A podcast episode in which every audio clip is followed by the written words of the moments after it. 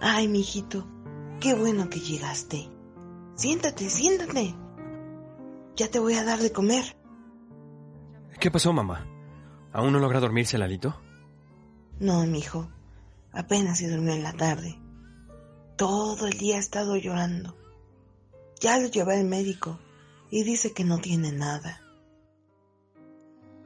Si Irma no hubiera fallecido, estoy seguro que ella podría consolarlo. Ya sé, mijito. Pero por desgracia, toda esa sangre en el parto. Shh, mamá, escucha eso.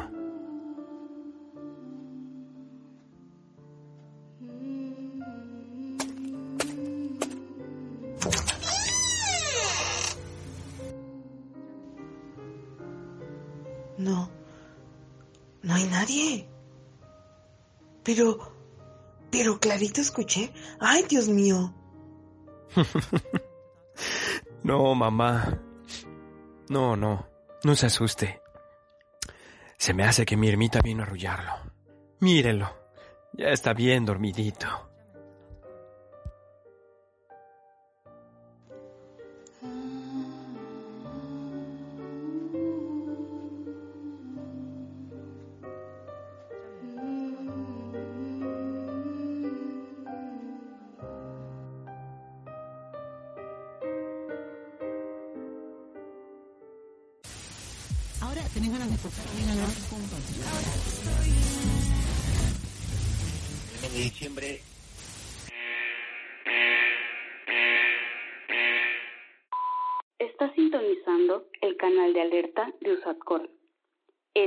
No es un simulacro. Les recomendamos mantener la calma y alejar de esta transmisión a personas sensibles y a menores de 16 años. A partir de este momento, tu forma de ver la realidad puede cambiar, porque cuando miras largo tiempo a un abismo, el abismo también mira dentro de ti.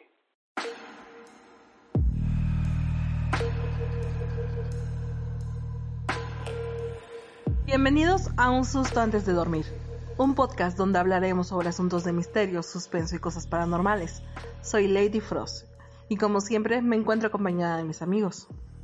Antes de comenzar, me gustaría mandar unos saludos rápidos para los comentarios del video anterior. Saludos especiales para Karen Mares, Salamanderazu, Hanna Castillo. Recuerden que la manera en la que nos pueden apoyar es dejando su hermoso like, suscribiéndose y compartiendo. Recuerden que tenemos un sorteo de una máscara de Doctor Peste en nuestra página de Facebook. No olviden ir a ver a la publicación para saber cómo participar. Y algo más, queremos dar un agradecimiento a Víctor Manso por habernos prestado su voz para este intro. Dejaremos sus redes sociales en la descripción. Ahora sí, comencemos.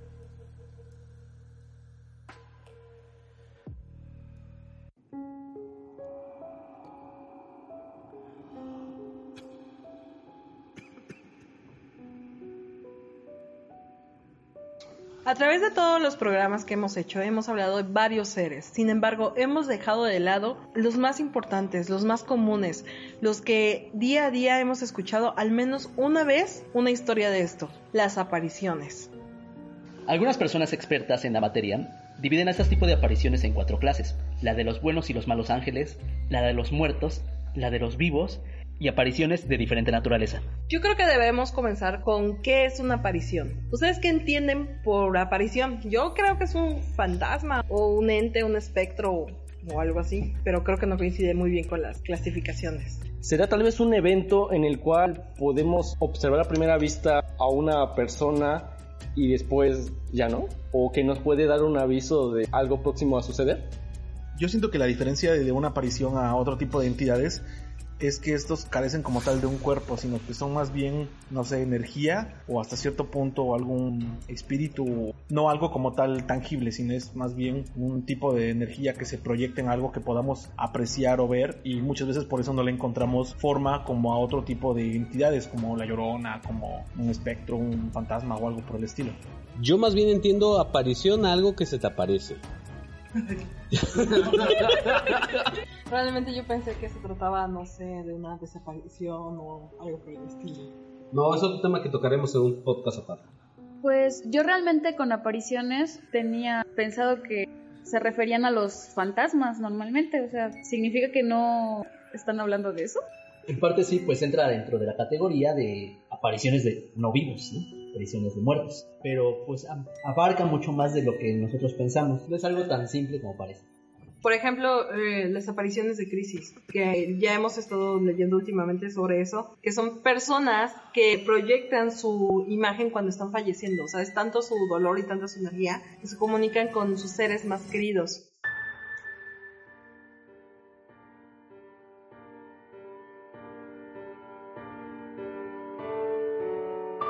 Eso que están comentando me recordó una historia que me contaron. Más bien, le sucedió a una persona muy cercana a mí. Resulta que esta persona llegaba a escuchar a sus familiares gritar su nombre. ¿A qué me refiero? A que era, no sé, de noche estaba dormida y de momento escuchaba que alguien le gritaba por su nombre. ¡Ey!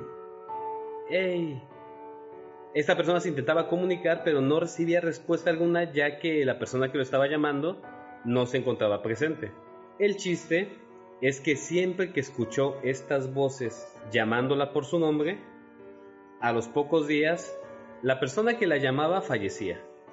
¿A qué me refiero con eso? Que si tú en la noche de momento escuchas, no sé, a una persona, una voz familiar para ti que te está llamando, y a los pocos días te enteras de que fallece, se puede decir que fue una aparición por pánico, la llamaron, ¿no? Crisis. Sí, una aparición por crisis. Pues algo así siento que fue lo que ocurrió en este caso. Así es, a eso nos referimos con una aparición de crisis. Ese tipo de apariciones no es que la persona ya haya muerto, sino que está agonizando o pronto lo va a estar. De hecho, se cree mucho en el mundo espiritual que la energía y los espíritus, el alma como tal, no tiene un tiempo definido. De hecho, muchas veces habla también de que las apariciones o los fantasmas pueden ser de un evento que todavía no sucede, porque realmente no, para ellos el tiempo es totalmente relativo bueno, el tiempo relativo independientemente tanto para ellos como para nosotros. Yo tengo una historia. Algo así le tocó a un familiar también mío. Me cuenta que en unas noches anteriores había tenido pesadillas y una noche específica soñó que un vecino le decía, no dejes que me pudra. Al día siguiente empezó a comentar lo que soñó, con lo cual varios vecinos le habían dicho que esa persona ya no había salido de su casa. Entonces decidieron entrar a su casa, abrir la puerta, con lo que encontraron que esa persona ya estaba muerta. Bueno, en este caso, el, señor ya estaba muerto. ¿Eso contará como una aparición de crisis? No, de hecho creo que contaría como una aparición de muerte. Si nos basamos en las categorías de las que nos habló Roy, sí sería una aparición de muerto, porque estamos hablando de una persona que ya estaba en estado de putrefacción, o sea que ya llevaba varios días muerto. Pero por eso mismo siento que este cuenta como una aparición de muertos pues sí, creo que cuando el cuerpo ya está putrido es que ya está muerto, ¿no? Esto me acaba de recordar una historia de cuando yo era pequeño. Iba yo en la escuela, en, la primaria, como en segundo o tercero de primaria. Resulta que un día, eh, regresando del fin de semana, nos dimos cuenta que faltaba una de nuestras compañeras. Poco tiempo después nos enteramos que eh, en el fin de semana pasado había tenido un accidente. Nos cuentan sus papás que mientras estaba ella jugando en el patio de su casa, que lamentablemente daba hacia un canal eh, cerca de la ciudad donde vivimos, ella pues se le ocurre jugar con su perro e inocentemente lo avienta hacia el canal viendo como el perro nadaba de regreso. Eso lo repitió en varias ocasiones hasta que en una de estas, al aventar al animalito hacia el agua, ella también se cae. Cuentan que ella empezó a gritar y que cuando salieron los papás de la casa pues ya no la pudieron alcanzar porque la corriente era muy fuerte y se la llevó.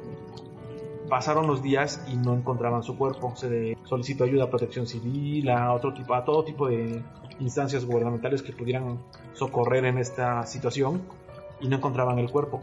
Hasta que mm, una señora, una, amiga de la familia que se cree que tiene pues, ciertas habilidades para comunicarse con entes y demás, hizo una sesión con la mamá y aparentemente en este tipo de sesión se les apareció el espíritu de la niña y ella les dijo que donde ella estaba estaba atrapada, que su cuerpo estaba atrapada debajo de un árbol y que tenía mucho frío, que por favor lo ayudaran pues a descansar en paz. Eh, ya después que, se enteraron de esto, fueron a buscar en donde en todo el recorrido del canal existiera algún árbol o algún, vaya, algún árbol que tuviera las raíces muy grandes donde pudiera ser el cadáver de esta niña. Y sí, encontraron que me parece que era un ahuehuete, era un árbol que estaba muy grande, era el único, digamos, que en todo ese recorrido a partir de donde ella desapareció y al explorar ese, esa zona encontraron que ahí efectivamente estaba el cuerpo de la niña atorada entre las raíces, pues ya la pudieron, digamos, rescatar para darle una adecuada sepultura y que descansara en paz. Pero todo esto lo encontraron por la aparición de la misma niña explicándoles dónde estaba su cuerpo.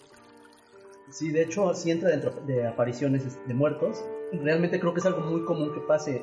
Hasta personalmente me ha llegado a pasar cuando era niño, digamos que me conocían un poquito por este tipo de sucesos. Tenía la facilidad, si quieres verlo así, de percatarme de cosas, esto de saber cosas pues, eh, que me aparecían en los sueños, que como que una voz me decía que las comentara. Y precisamente, exactamente esta misma situación pasó. Un joven que este, iba, en este caso, a una escuela secundaria que estaba cerca de un canal, este, donde igual eh, le pasó lo mismo, cayó por estar este, jugando con sus amigos, intentaban sacarlo, no pudieron. Y durante unos días se hizo el intento de búsqueda, se solicitó de hecho que se dragara el río y esto.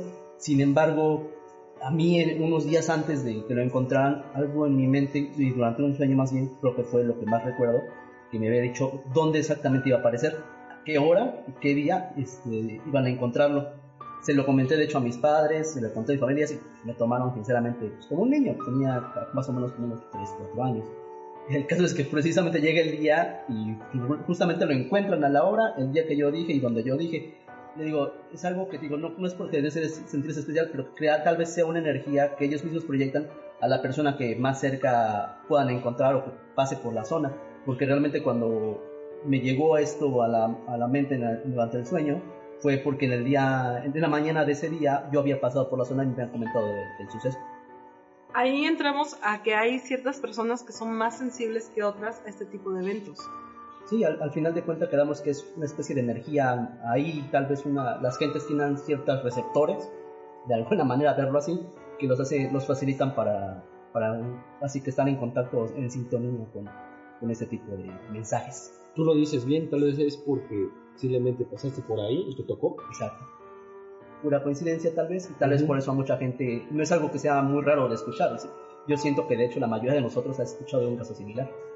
Igual hablamos de que fue estos eventos fueron en un río y se cree que el agua mantiene mucho las energías y sobre todo las energías de, de ese tipo espirituales. Exactamente. Bueno, y hablando de apariciones de muertos, si tú sueñas con algún ser querido o algún conocido, algún amigo, que ya está fallecido, ¿contará como una aparición el soñar con esta persona? ¿O simplemente sería, no sé, tu mente recordando algunos eventos o, o algún suceso que pasaste con este ser? Yo siento que sería más que nada la mente, que se queda en su consciente que aún, aún está vivo. Pero es que ahí entra un conflicto con ciertos sueños, porque hay, eh, por ejemplo, sueños que tienes con ese tipo de personas que te dicen información que tú no tienes eh, idea o no, en ningún momento pudiste haber tenido eh, contacto con esta información.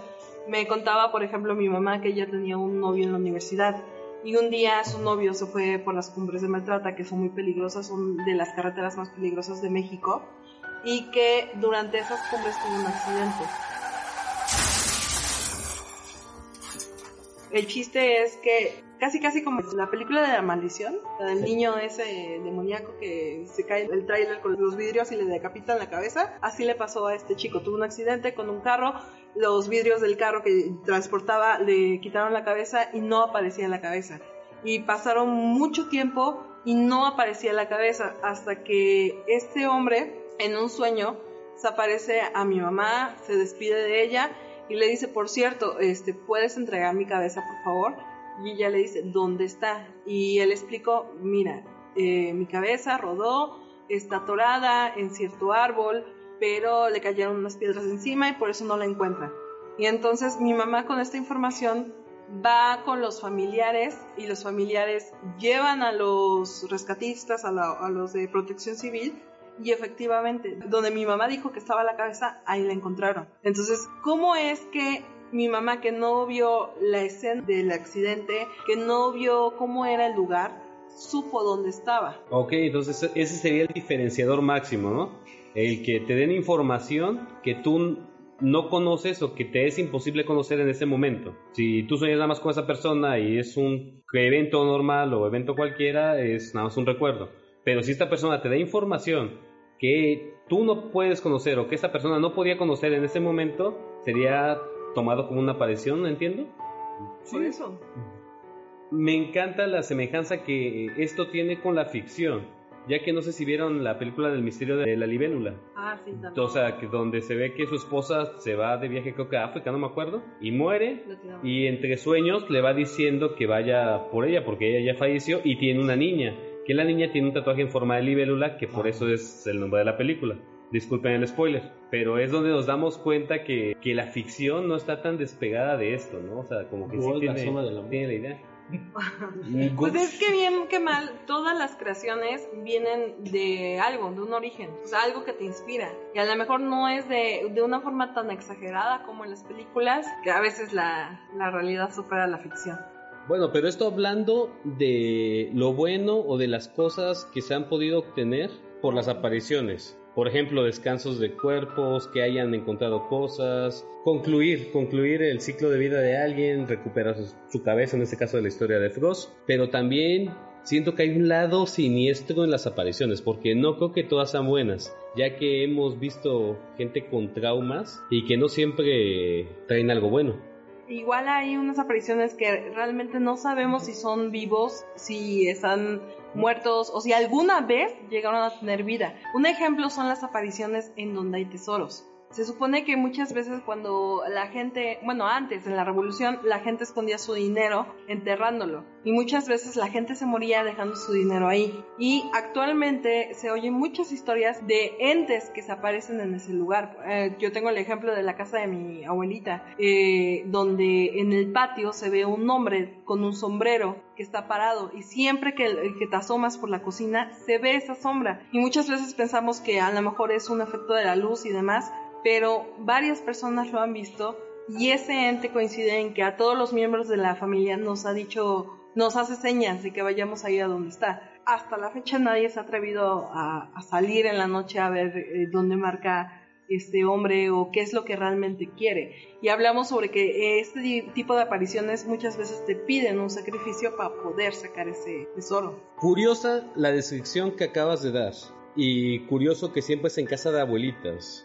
A lo mejor es por el terreno que ya tiene mucho tiempo, que lo adquirieron, no sé, en una época de la revolución tal vez, porque en casa de mi abuela no solo ha sido mi abuela, han sido todas sus hijas, han sido los sobrinos, han sido los nietos, todos hemos visto a un hombre con un sombrero. La sombra siempre está pasando de un lado a otro.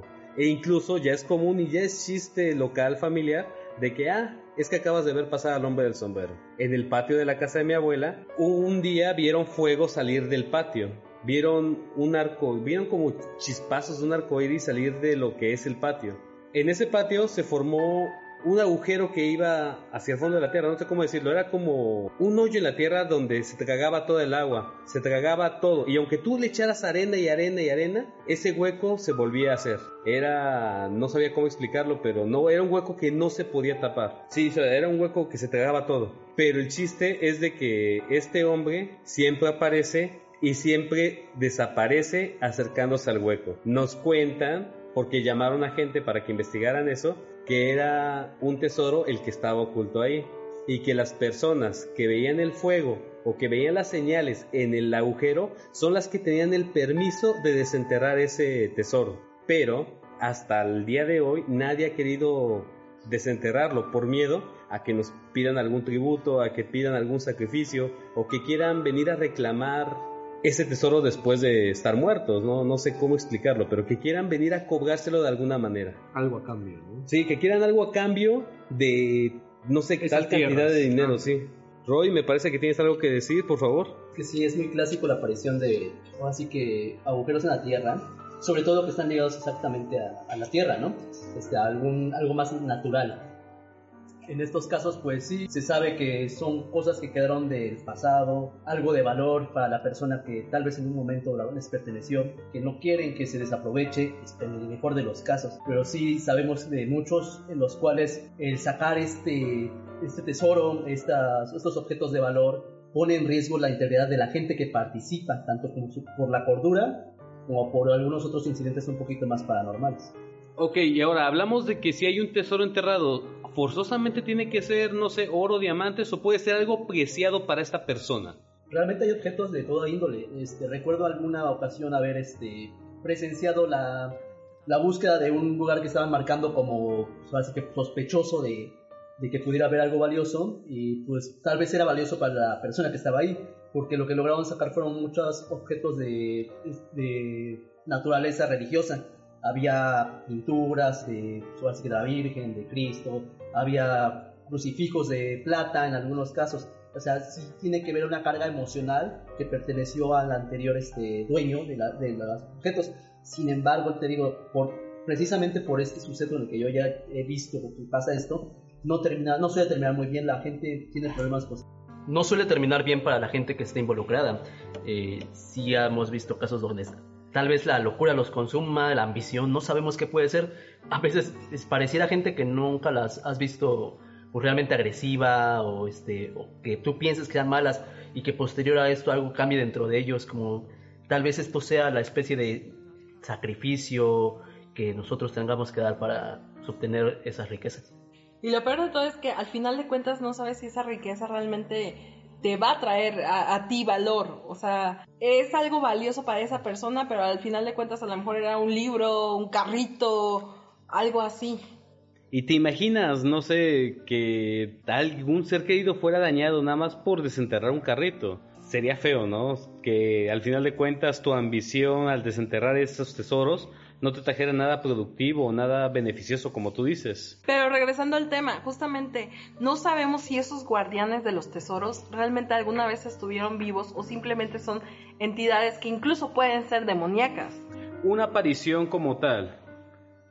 Ya estamos hablando de que las apariciones pueden ser de muertos de verdad, de no muertos, de gente viva, de conocidos. Pero ¿tú crees que haya apariciones de, no sé, entes siniestros que tomen la forma de algún ser conocido solo para acercarse a ti o para acusarte algún daño? Y te lo comento porque como lo comentamos en la historia de suscriptores, hay una historia en la que hablamos de un ser que toma la forma de su primo para hablarle y llevarlo a lo que parecía una muerte inminente, ya que cuando esta persona voltea, un trailer pasa enfrente, pero si quieren escucharla, vayan al podcast de Historia de Suscriptores número 2, me parece que es donde la tocamos más a fondo. Sobre todo también que hay muchas personas que han sufrido de, de apariciones que pueden ser demoníacas. Por ejemplo, las historias de taxistas o de traileros, que es muy común que cuenten este tipo de historias.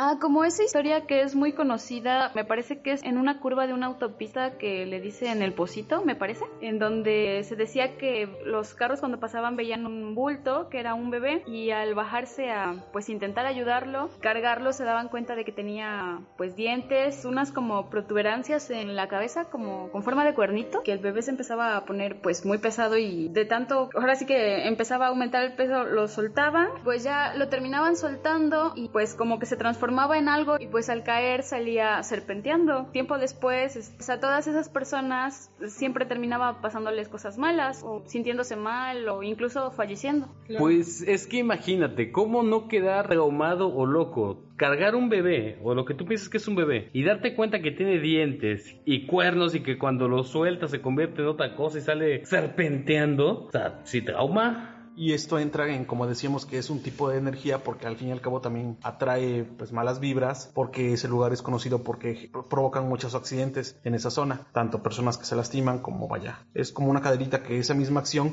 genera accidentes en más personas y es un ciclo que se va retroalimentando poco a poco. Pues las carreteras, realmente hay muchas zonas donde han ocurrido muchos accidentes y ocurren frecuentemente en los mismos lugares. A pesar de que compongan una y otra vez la carretera, siempre ese lugar queda marcado por esas energías, igual que las vías del tren. De hecho, Roy, tú tienes una historia justamente en vías de tren. Sí, de hecho, lo que me pasó fue hace unos tres años. Eh, recuerdo que, pues, de hecho, estábamos celebrando mi cumpleaños. De hecho, lo estaba celebrando con algunos compañeros y amigos del lugar donde trabajaba. Y ya anoche ya habíamos estado desvelándonos un poco, así que decidimos ir a dejarlos, mi padre y yo, a, a todas mis compañeras, en este caso eran mujeres, para, que pues, no se fueran solas, ¿no? El caso es que cada una de ellas vivía en lugares muy diferentes, muy distantes, y así que dejamos, pues, así que la más lejana para el final. El caso es que cuando íbamos de camino, pasamos una zona de unas vías donde pues no sentimos realmente una presencia rara, ¿no? Fue solamente hasta de venir de regreso, cuando ya habíamos ido a dejar a mi compañera, que empezamos a sentir mi padre y yo algo muy, muy extraño en el ambiente, como si todo se empezara a enfriar.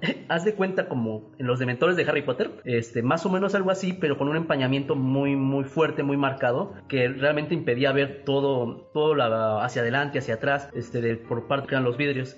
Entonces en eso vamos acercándonos a una zona donde mi compañera anteriormente nos había contado que pasaban cosas un poco extrañas. No se lo había mencionado a mi padre.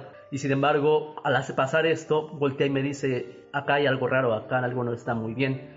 Y entonces cuando yo dirijo la mirada hacia el espejo retrovisor y veo justamente atrás de, nuestro asiento a una silueta de una mujer, que pues es lo que más pude haberle agarrarle forma, de una mujer sentada mero mero en la parte media de los asientos traseros, viendo hacia adelante con una expresión algo triste, o sea, era la silueta apenas visible de lo que es la entidad. Si me fijaran a mí, yo pensaría que al intentar tocarla podría hasta atravesar la mano, no, no era corpórea del todo. Le comenté a mi padre que si veía yo algo, no quería espantarlo por lo mismo de que él venía conduciendo y pues obviamente no quería causar un accidente. Él intentó ver atrás, de plano él antes de que siquiera yo le mencionara esto, tenía la piel china, china, china, erizada, y me decía que no, que, que él sentía que alguien estaba atrás. O sea, básicamente fue al mismo tiempo que los dos lo sentimos, ¿no? Justamente ese tramo del que empezamos a sentir esto, a las vías no eran más de, eran menos de 50 metros realmente, pero ahí vamos, a pesar de ir a una velocidad considerable, sentíamos que no avanzábamos, como que el tiempo se había hecho más, más lento, más, todo había, como que todo había ha pasado en cámara lenta, ¿sí? Pero nos dábamos cuenta y nos movíamos bien y hasta lo que nos consideramos, digo, es que no, avanza, no avanzamos, no estamos avanzando. Justamente ya cuando vemos que vamos llegando a las vías, mi padre me dice, por favor, dile tú que la puedes ver, dile que se baje, que por favor, que con palabras un poco más altisonantes, ¿no? Que le dijera que ya se bajara, que no estuviera chingándonos, porque pues él no, le, no, no tenía la culpa de lo que le habían hecho, lo que sea. El caso es que al pasar la vía, este, yo volteo hacia atrás y intento decir que por favor se nos deje en paz. Justamente al ir atravesando esta, este lugar, empieza a desaparecer. El empañamiento del carro por completamente se quita, o sea, como si fuera como un, un pestañeo rápido, se desapareció. A partir de ahí ya todo el transcurso fue normal, pero créanme que cuando les digo que sí, al, al hacer contacto, yo, por- aunque sea por el espejo, pude percibir y sentir algo muy, muy extraño, como si intentara darme un mensaje. No sé qué quiso decir, no sé qué quería comunicar tal vez esa entidad, no sé si era buena, no sé si era mala, pero créanme que es algo que nunca, nunca se me va a olvidar. Y contabas que justamente en esa, en esa vía había pasado cosas, ¿no? Sí, de hecho, eh, lo que me comentó después, posteriormente mi amiga es que esa zona está un poco pesada, ya que pues ha habido accidentes. Ella me comentó igual que había pasado algo con una- un incidente con una muchachita, la cual al parecer o se dio a entender que la había atropellado el tren. Sin embargo, no había rasgos como si hubieran torturado anteriormente. Asimismo, esa zona está repleta de lugares donde te decían que hacen brujería y todo. O sea, son cosas que son muy pesadas y que tal vez eso atrae o, o facilita que se aparezcan este tipo de entidades.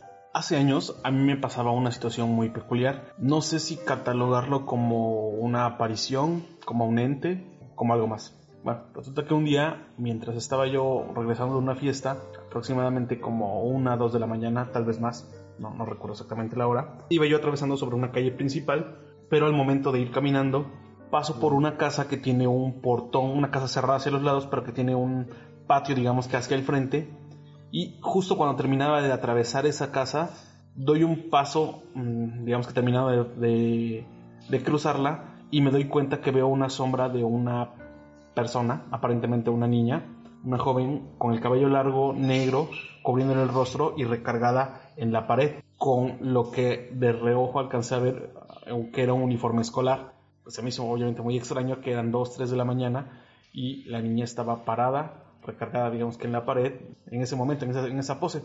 Pasó, por la hora no quise ni quedarme más tiempo ni regresarme a ver si era o no era una niña, pero noté que a partir de ahí en ciertas ocasiones volvía yo a ver esa, pues ese ente. En algún momento me tocó pasar por otra casa que tenía un patio con una, una reja como en forma de cuadros. Al pasar, de, al voltear de reojo, veía yo la cara de la niña, bueno, lo que aparentemente era la cara de la niña, con el cabello cubriendo su rostro, a través de ese cuadro y cuando volví a voltear ya no estaba. En otra ocasión me tocó que, como en ese tiempo mi papá tenía una camioneta, muchas veces al llegar de la, de la calle rumbo a mi casa veía yo que como si alguien estuviera dentro de la camioneta y al asomarme pensando que era mi papá o mi mamá encima de la camioneta, bueno, dentro de la camioneta, veía yo que no, que era la sombra de esta misma niña. Pero al querer, digamos que ver su rostro o, verla bien, desaparecía. Nunca tuve ni me hizo algo, nunca tuve ninguna interacción con este ente, pero eh, sí fue, fue algo extraño el hecho de verlo recurrentemente y en diferentes lugares. Y tiempo después, cuando salimos de una disco, ¿te acuerdas que estaba en la esquina ahí de donde está el Mier y Pesado? pues cuando apenas estábamos empezando a andar, fuimos a una discoteca juntos. El chiste es que ya a la hora de salir tomamos un taxi y el taxi se mete hacia una gasolinera. Al entrar a la gasolinera, justamente en la esquina hay una casa muy grande, muy vieja, que es muy famosa por acá, y estaba la niña ahí parada. O sea, literal, como él la describe, una niña de estatura media, de uniforme escolar, con cabello largo cubriéndole la cara, y él se queda pálido y se voltea y me dice, oye, es que, y le digo, ¿vista la niña? Y me dice, sí, y digo, sí, también yo la vi, pero cuando tratamos de voltear, o sea, cuando ya el taxi terminó de dar la vuelta y tratamos de, de regresar a ver dónde estaba esta niña, ya no estaba. Y, y él ya me había contado estas historias, pero, pero verla fue totalmente... Sí, es que verla es te genera un, vaya, un miedo, no porque te haga algo, porque nunca me ha hecho algo, nunca me ha hecho nada, pero sí es una sensación, pues, perturbante, una sensación incómoda el hecho de ver a alguien así. Y justamente este tipo de energías es lo que hace que en varios lugares haya entes que ya se han vuelto famosos. O sea, no solamente estamos hablando, por ejemplo, de la planchada, sino eh, en Estados Unidos, en una torre muy alta, muy, famosísima, eh, hay, se repite una y otra vez el incidente del suicidio. Pero para nosotros se está acercando la hora maldita. Así que lo tendremos que dejar para un siguiente capítulo. Si les gustó este episodio y los temas que hemos estado tratando y quieren saber más, por favor déjenos su like para saber si quieren pronto una segunda parte. Y si quieren algún tema en específico, recuerden dejarlo en la caja de comentarios. Y si tienen alguna historia, en nuestras redes sociales. Nos vemos, LK afuera.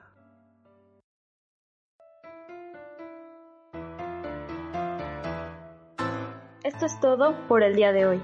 Recuerden que si fue de su agrado, pueden encontrarnos en nuestras redes sociales abajo en la descripción. Si te gustó el contenido y quieres apoyarnos, deja tu hermoso like y comparte con tus conocidos y desconocidos.